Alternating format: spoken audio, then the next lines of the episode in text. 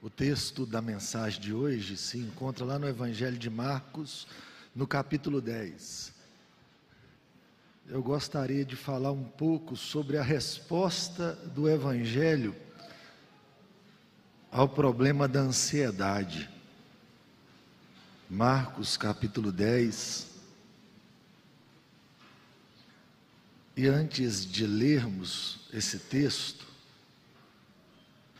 nós leremos ele em parte. Nós leremos do versículo 35 até o versículo 52, mas a princípio do 35 ao 45. Eu vou ler, os irmãos vão acompanhar comigo. Então se aproximaram dele Tiago e João, filhos de Zebedeu, dizendo-lhe: Mestre, queremos que nos conceda o que te vamos pedir. E ele lhes perguntou: O que quereis que vos faça? Responderam-lhe: Permita-nos que na tua glória nos assentemos um à tua direita e o outro à tua esquerda. Mas Jesus lhes disse: Não sabeis o que pedis. Podeis vós beber o cálice que eu bebo, ou receber o batismo com que sou batizado? Disseram-lhe: Podemos. Tornou-lhes Jesus: Bebereis o cálice que eu bebo, e recebereis o batismo com que eu sou batizado. Quanto, porém, ao assentar-se à minha direita ou à minha esquerda, não me compete concedê-lo, porque é para aqueles a quem está preparado. Ouvindo isto, indignaram-se os dez contra Tiago e João. Mas Jesus, chamando-os para junto de si, disse-lhes: Sabeis que os que são considerados governadores dos povos têm-nos sob seu domínio, e sobre eles os seus maiorais exercem autoridades. Mas entre vós não é assim, pelo contrário. Quem quiser tornar-se grande entre vós, será esse o que vos sirva. E quem quiser ser o primeiro entre vós, será servo de todos, pois o próprio Filho do Homem não veio para ser servido, mas para servir e dar a sua vida em resgate por muitos. Até aqui por enquanto. A nossa geração é uma geração profundamente ansiosa. Mas eu, eu estaria sendo injusto se eu dissesse que é apenas essa geração. O século passado foi chamado de o século da ansiedade. Nada é pior do que a ansiedade. Às vezes eu penso que nada é pior do que a ansiedade. De vez em quando o coração da gente é tomado por um excesso de futuro. De vez em quando a gente começa a antecipar as tragédias. De vez em quando a gente começa a antecipar é, o que pode dar errado na vida familiar, o que pode dar errado na vida financeira, o que pode dar errado na vida como um todo. De vez em quando a gente antecipa essas coisas e quando você vai ver, você é controlado no presente pela ansiedade. Quando você vai ver, é, o coração começa a acelerar. Já teve isso? Um ataque cardíaco de tão ansioso que está. E aí você começa a ter a sensação de que está faltando ar. E a gente começa a respirar com mais profundidade, porque o ar não chega. Daqui a pouco os braços meio que começam a adormecer, e você pensa, gente, eu estou um conjunto de, de dores ao mesmo tempo. Eu tenho problema, na hora o cara pensa, eu tenho um problema no coração, eu tenho um, um problema no pulmão, eu tenho um problema em tudo que há em mim, eu tenho um problema. Quando a gente começa meio que antecipar a realidade, de alguma maneira é, é o corpo cobra. O corpo diz para mim e diz para você: você não suporta. Se tem uma coisa que os homens deveriam aprender todos os dias da sua vida, e, e cá para nós aqui, para mim, a coisa mais difícil de todas é viver um dia de cada vez. Não existe uma pessoa sequer aqui que suporte mais do que um dia nos seus ombros. Ninguém. você não consegue suportar o passado e você não consegue suportar o futuro, você só tem ombros para suportar o presente. O máximo que nós deveríamos é, meio que nos ocuparmos com relação ao futuro é sabermos que o amanhã trará os seus cuidados. É só isso. Os cuidados do amanhã Deus trará, mas a gente não consegue, e quando a gente vai ver, a vida está uma loucura. E uma coisa mais complicada do nosso tempo, o medo do que irá acontecer aos nossos filhos. Já viu? Uma preocupação acerca do sucesso anormal. A gente tenta meio que criar uma bolha de proteção, porque nada de ruim pode acontecer com eles. É claro que ninguém quer que aconteça alguma coisa de ruim com os filhos, mas você acredita que a sua bolha de proteção vai proteger seus filhos. E aí você fica altamente ansioso e a sua bolha de proteção não protege nem você e nem seus filhos. No final das contas, você está altamente frustrado. A enfermidade não pergunta para você se você está pronto para recebê-la na sua casa. Ela se instala na sua casa e quando ela se instala na sua casa, você é obrigado a conviver com ela ao sucesso dos nossos filhos com relação ao futuro. Será que um dia eles vão ter um grande emprego? Será que eles vão ser aceitos pela sociedade? Será e será e será e nesse será há uma geração altamente adoecida pelo desejo de sucesso.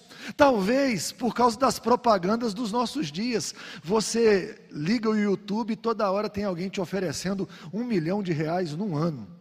Se você tomar as atitudes certas, um milhão, dois milhões, alcance o seu primeiro milhão antes dos 30 anos de idade. Hoje a meninada é milionária, aí você olha para o seu menino, você fala: Nosso Deus, esse menino assiste tantos vídeos do YouTube e não é milionário até hoje, né? Tem alguma coisa errada na minha casa. E a gente começa a ficar apavorado e ansioso, porque o desejo de sucesso começa a tomar conta da nossa alma. É, eu espero que um dia isso chegue, e quando não chega, chega a doença.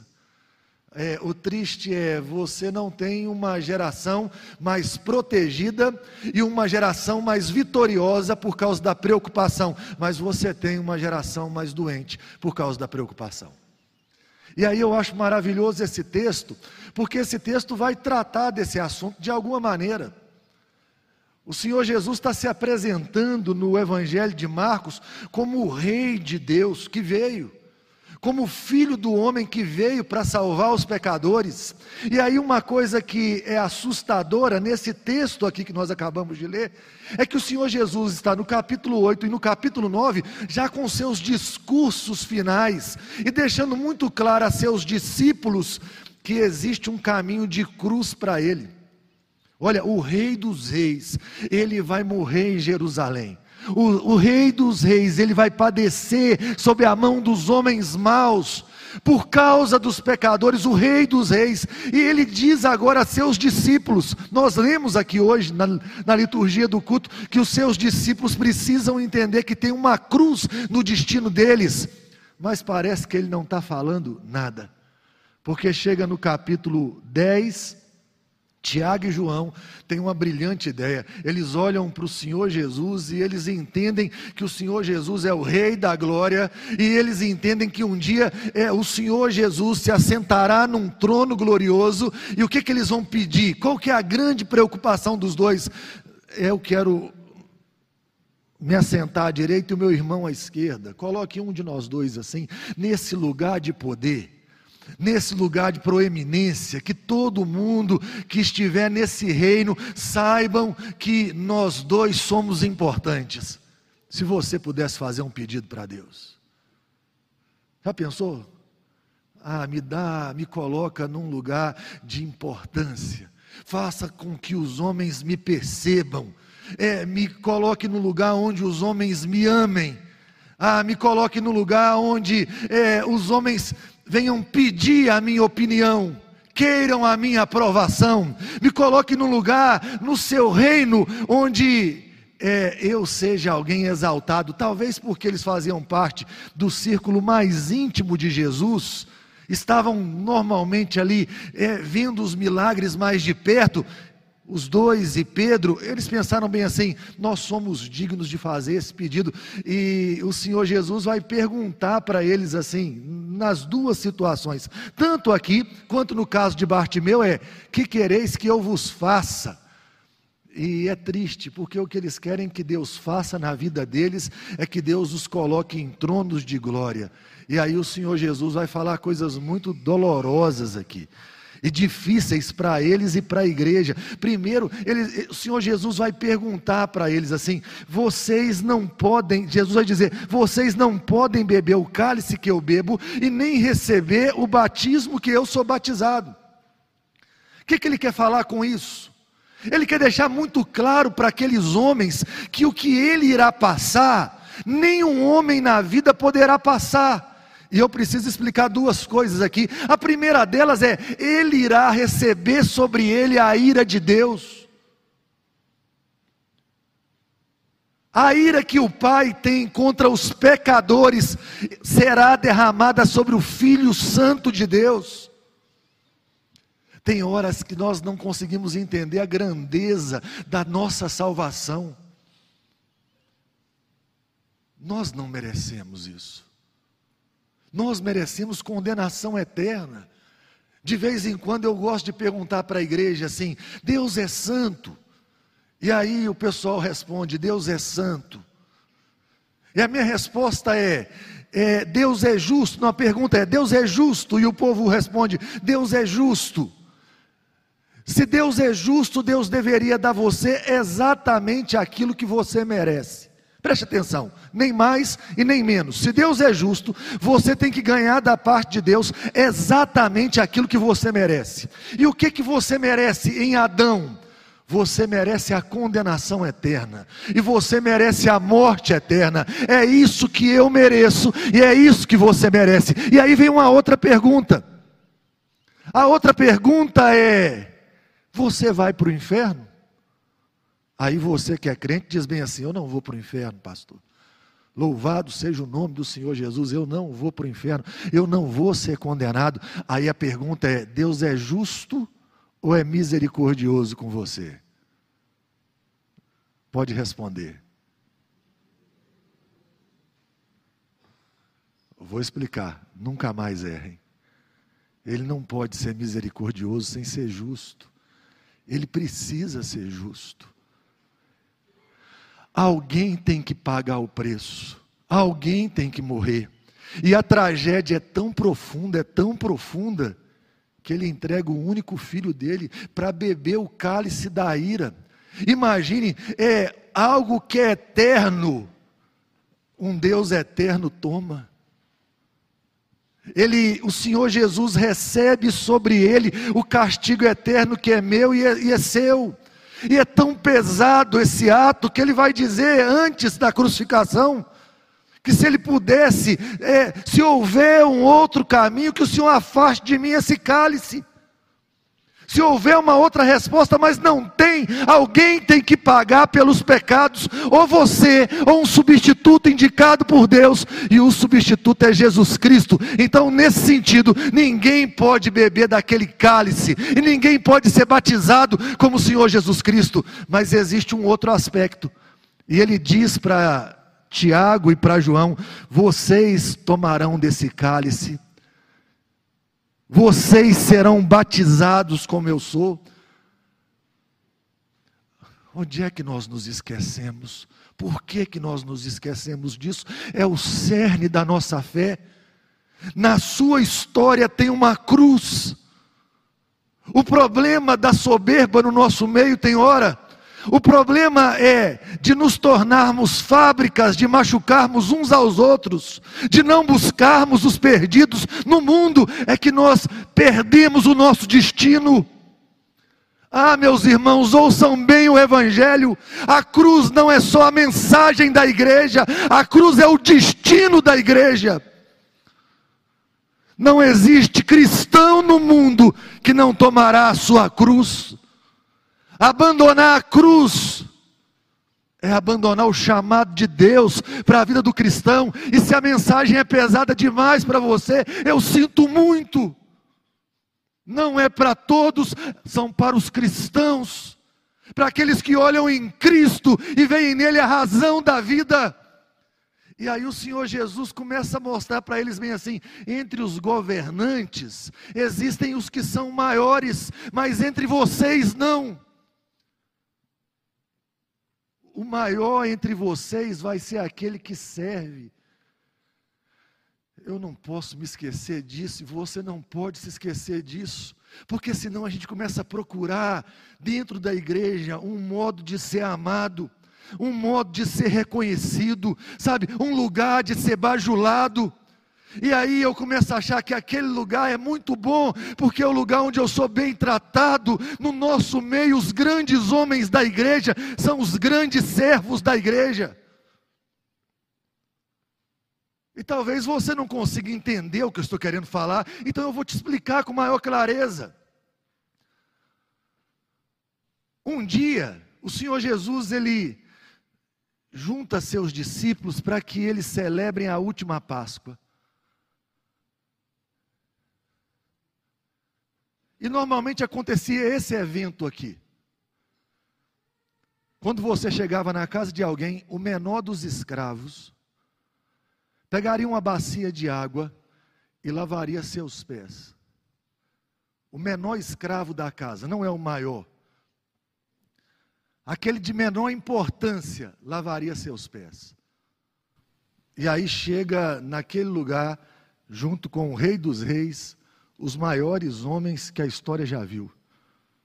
Doze homens comuns que colocaram o mundo de cabeça para baixo. E eles se assentam com os pés sujos, porque naquele momento ali, eles não tinham dinheiro para pagar um escravo ou um empregado que lavasse os seus pés. E de alguma maneira um olha para o outro e fala bem assim: não vou lavar. Imagine João olhando para Bartolomeu. Você nunca nem ouviu mais falar do nome do Bartolomeu. Você fala: não vou lavar. Bartolomeu vai comer com o pé sujo. Tiago, não vou lavar o pé de Pedro. Não vou lavar, não vou. No final das contas, todo mundo de alguma maneira aquieta o coração no ato de não lavar os pés. E aí acontece o que ninguém espera. Levanta o dono do universo, levanta a razão da vida, aquele que faz com que todas as coisas permaneçam onde estão, aquele que é a razão da existência de cada coisa que existe, ele se levanta e ele toma uma bacia e ele lava os pés dos seus discípulos. Aquilo é tão chocante para Pedro, que Pedro fala assim: O Senhor nunca lavará os meus pés.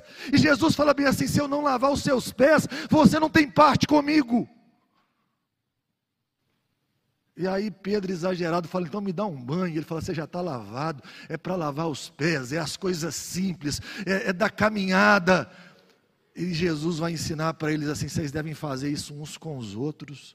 Aprendam uma coisa, irmãos, esse é o nosso caminho, esse é o caminho da igreja. Quanto maior um homem, maior responsabilidade ele tem com o seu próximo. Quanto mais recursos Deus der a um homem nessa terra, mais responsabilidade ele tem com o seu próximo. No nosso meio, os maiores são os grandes servos, não são os com os grandes títulos, os com grandes títulos que não são servos, eles não são nada na igreja. Eles podem ser chamados de pastores, de presbíteros, de diáconos, eles podem carregar os grandes nomes da igreja, mas se não forem servos da humanidade, não são nada na igreja.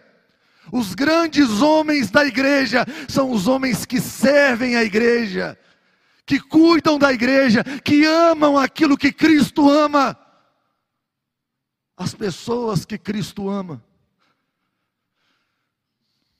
E aí é interessante que Jesus ensina isso e ele fala o próprio filho do homem. O filho do homem é uma imagem que tem em Daniel, que esse filho do homem governará para sempre, e que a glória de Deus estará sobre o filho do homem. E Jesus toda hora se chama como filho do homem, e ele fala bem assim: o próprio filho do homem não veio para ser servido, mas veio para servir e dar sua vida em resgate de muitos. A igreja precisa entender uma coisa: nós fazemos parte daqueles que dão a vida em resgate de muitos. Nós imitamos a Jesus Cristo.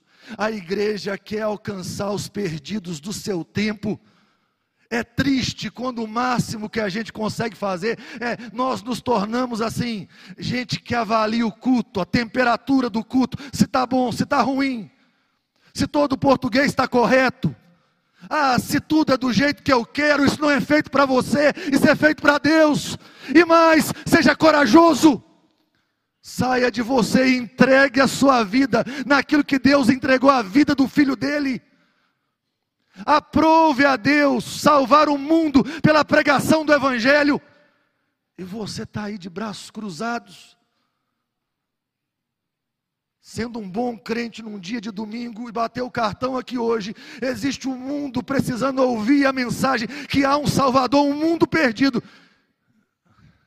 Isso não faz sentido para você? Ah, meu irmão, escute uma coisa a cruz é a nossa mensagem a cruz é o nosso destino. Só haverá uma coroa de glória depois de uma cruz. Não queiram coroas de glória sem antes passarem pela cruz. Mas esse texto continua. E esse texto vai para um cego, conhecido por todos. A partir do versículo 46, olha aí na sua Bíblia. E foram para Jericó. Quando ele saía de Jericó, juntamente com os discípulos e numerosa multidão, Bartimeu, cego mendigo, filho de Timeu, estava sentado à beira do caminho. E ouvindo que era Jesus o Nazareno, pôs-se a clamar: Jesus, filho de Davi, tem compaixão de mim. E muitos o repreendiam para que se calasse, mas ele cada vez gritava mais: Filho de Davi, tem misericórdia de mim. Parou Jesus e disse: Chamai-o. Chamaram então o cego, dizendo-lhe: Tem bom ânimo, levanta-te, ele te chama. Lançando de si a capa, levantou-se de um salto e foi ter com Jesus. Perguntou-lhe Jesus: Que queres que eu te faça? Respondeu o cego: Mestre, que eu torne a ver. Então Jesus lhe disse: Vai, a tua fé te salvou. E imediatamente tornou a ver e seguia Jesus estrada afora. Eu acho interessante que esse texto aqui, ele tem muito a ver com, ah, de alguma maneira, com desejo de sucesso. Não sei se você já reparou isso. Eles ressaltam que Bartimeu é filho de Timeu. O que, que é o significa o Timeu? Timeu significa honrado. Então Bartimeu, ele é filho do honrado. Sabe essa expectativa que a gente tem sobre os filhos? Ah, eu quero que o meu filho ele honre o meu nome. Eu quero ser imortalizado no meu filho. Imagine, todo mundo quer ser imortalizado no filho. Aí o que, que seu filho vira? Seu filho é um cego, é um mendigo, que precisa da esmola dos outros, e o seu filho está na beirada do caminho. Deu tudo errado. Sabe um projeto que deu tudo errado? É um projeto chamado Bartimeu, filho do honrado. Você olhava para o Bartimeu, você falava bem assim: não corresponde ao nome. É, o pai dele foi humilhado pela vida dele. Mas Bartimeu tem uma atitude que os discípulos de Jesus não tiveram. Os discípulos de Jesus querem glória, Bartimeu quer misericórdia. Ah, talvez as dores da vida ensinaram para Bartimeu uma coisa que todo homem precisa entender. O que mais nós podemos de receber da parte de Deus, a coisa mais maravilhosa que pode acontecer é graça e misericórdia. É o Deus Todo-Poderoso colocar o coração dele na nossa miséria. E é isso que acontece de alguma maneira com Bartimeu. Bartimeu, ele ouve que Jesus está passando no caminho dele. Há um ingrediente no Evangelho de Marcos que você precisa reparar. Nós estamos estudando o Evangelho de Marcos nos nossos grupos pequenos. Se você não faz parte, me procure, mande uma mensagem no WhatsApp para mim, eu vou te colocar num grupo pequeno. Nos nossos grupos pequenos, nós estamos estudando o livro de Marcos. Uma coisa me chama atenção demais a fama de Jesus percorria aquele lugar. O povo sabia que tinha alguém diferente dentro de Jerusalém. A fama percorria a, a, a, os, os cantos de Jerusalém, os corredores de Jerusalém, as ruas de Jerusalém, e tocava o coração dos homens. Uma mulher vai encostar em Jesus para ser curada. E a mensagem que Jesus estava passando toca o ouvido de Bartimeu. Aí Bartimeu não pensa assim, eu vou lá para a igreja hoje, vou ouvir uma mensagem e, e vou para casa de coisa, vai ser normal, mais um dia. Ele está onde Jesus está. Pense comigo, Jesus, o Deus Todo-Poderoso, está presente. Como é que esse Deus vai passar? E nada vai acontecer com a minha vida. Eu não posso ir para um lugar onde Jesus está sem esperar que alguma coisa aconteça com a minha vida. Deixa eu abrir um espaço e falar uma coisa para você. Primeiro, Ele é Deus, Ele é soberano, Ele faz o que Ele quer, na hora que Ele quer, do jeito que Ele quer e com quem Ele quer. Ele não é obrigado a fazer nada com ninguém, e quando Ele não faz nada, Ele está fazendo tudo. Mas Ele pode fazer na hora que Ele quer, do jeito que Ele quer e com quem Ele quer. Então eu preciso ir para onde Jesus está, numa reunião como essa, onde eu tenho certeza, porque o Evangelho me garante que onde estiverem dois ou três reunidos, ali Ele estaria. Eu preciso ter expectativas no meu coração. E aí Bartimeu ouve que Jesus vai passar, ele fala, ele tem que parar. E ele começa a gritar: Jesus, filho de Davi, tem compaixão de mim. Jesus, filho de Davi, tem compaixão de mim, coloca o coração do Senhor na minha miséria.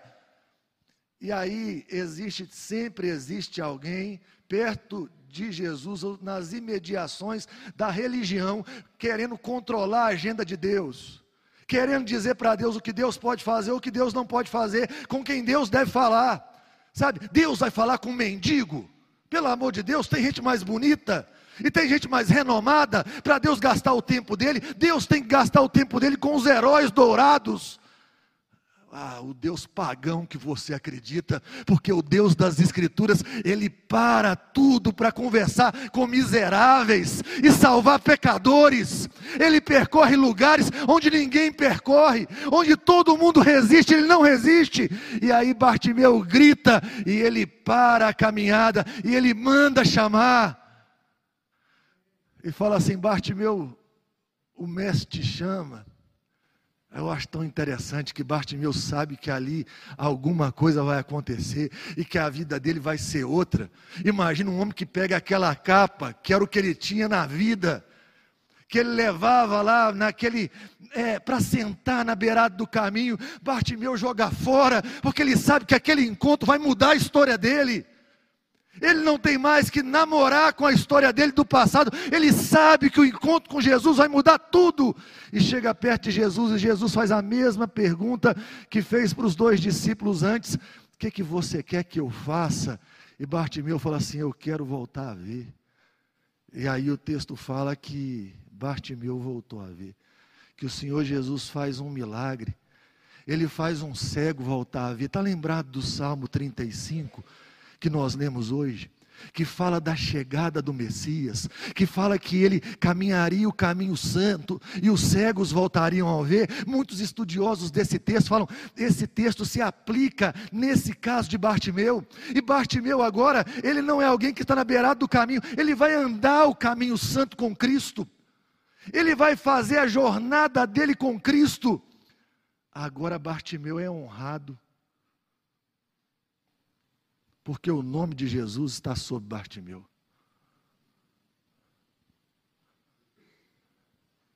Meus irmãos, me escutem bem. Essa é a dignidade da igreja. Nada é, traz mais dignidade à igreja do que esse nome. Tire esse nome de sobre nós e nós não temos mais nada. O que traz dignidade a cada um de nós é o nome de Jesus sobre nós é o nome que está acima de todo nome, o nome que todo joelho se dobrará. E você começa a pensar na grandiosidade do que ele fez. Ele veio atrás de você, ele buscou até encontrar, ele te trouxe para casa. Ele te levará ao céu. Você está andando a caminhada e a jornada da sua vida com alegria, com o seu Salvador até a nova Jerusalém. Essa é a realidade dos crentes. Então eu tenho uma coisa para dizer aqui agora. O que que manda essa ansiedade embora? Aprender a confiar que existe um Deus todo-poderoso que nos ama e que vive a nossa história conosco. Um Deus todo-poderoso que tem uma resposta aos dilemas do nosso coração. Um Deus todo-poderoso que não conhece a palavra impossível, porque Ele pode todas as coisas dentro da realidade criada. Um Deus todo-poderoso que invadiu o tempo e o espaço que Ele criou para salvar pecadores como eu e como você. Isso precisa trazer descanso ao meu e ao seu coração. Existe um Deus todo-poderoso e salvador cuidando da sua igreja, e feliz é o homem que olha para ele, aí encontra nele alguém para seguir, e vê na cruz dele um destino, algo para carregar, até que a cruz seja trocada por uma coroa de glória. Eu queria terminar essa mensagem com uma oração. Bartimeu teve a história dele mudada. Eu fico pensando em João, Tiago também. Esses homens colocaram o mundo de cabeça para baixo. Eram homens daquele tempo assim, invadidos pela graça de Deus, transformados por quem Jesus Cristo é. Ao invés deles olharem para eles mesmos e falarem bem assim: dar uma direção para a sua vida, eles entenderam que Deus mandou um Salvador e eles imploraram a graça, que Deus desse uma direção à vida deles. E numa noite como essa, é, eu sou chamado a isso e você também. Sabe, ao invés de você olhar para as suas mãos e falar, o que, que você vai conquistar para mim? Olhe para as mãos do Salvador. E descanse nas mãos do Salvador e confie no seu Salvador. Vamos fechar os nossos olhos. Feche os seus olhos aí. Abra o seu coração.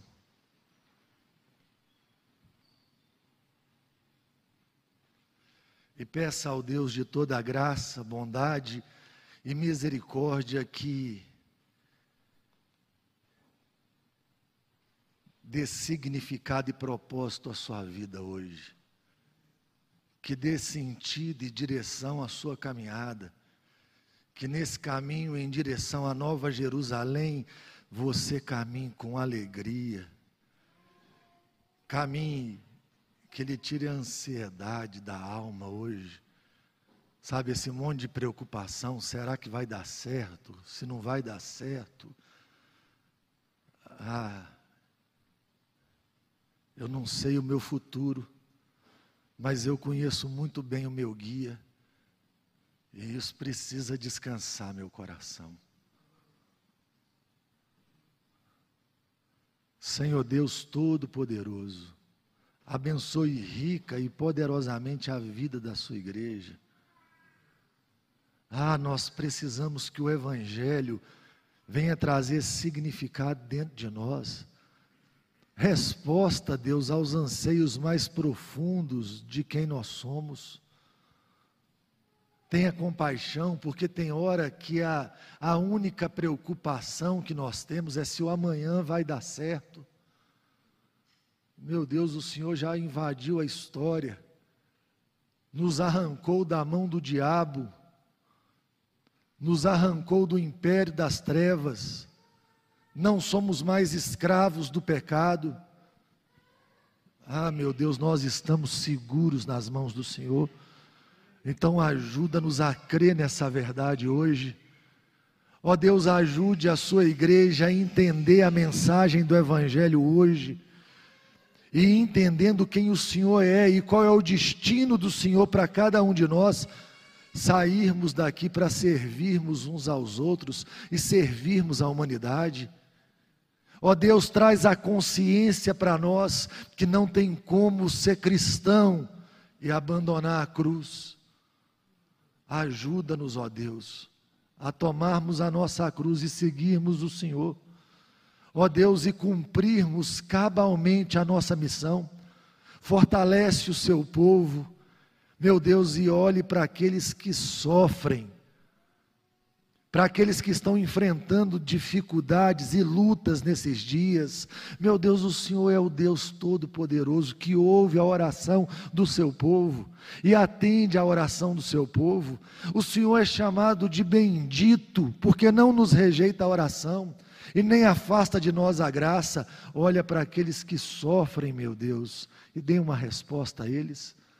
Tem misericórdia, meu Deus, que voltem para casa Ó Deus, que continuem a caminhada, dizendo que o Senhor, ó Deus, atendeu o clamor, atendeu a oração e que o Senhor mudou a história deles, o Senhor aliviou o sofrimento, o Senhor fortaleceu no dia da dor, o Senhor, ó Deus, mandou embora a aflição, tem misericórdia de nós, nós só temos o Senhor. Nós não temos para onde ir, então ajuda-nos a confiarmos inteiramente no Senhor e Salvador da nossa vida, Jesus Cristo. Deus abençoe o seu povo, fortaleça o seu povo. Essa é a nossa oração, no nome precioso de Jesus. Amém.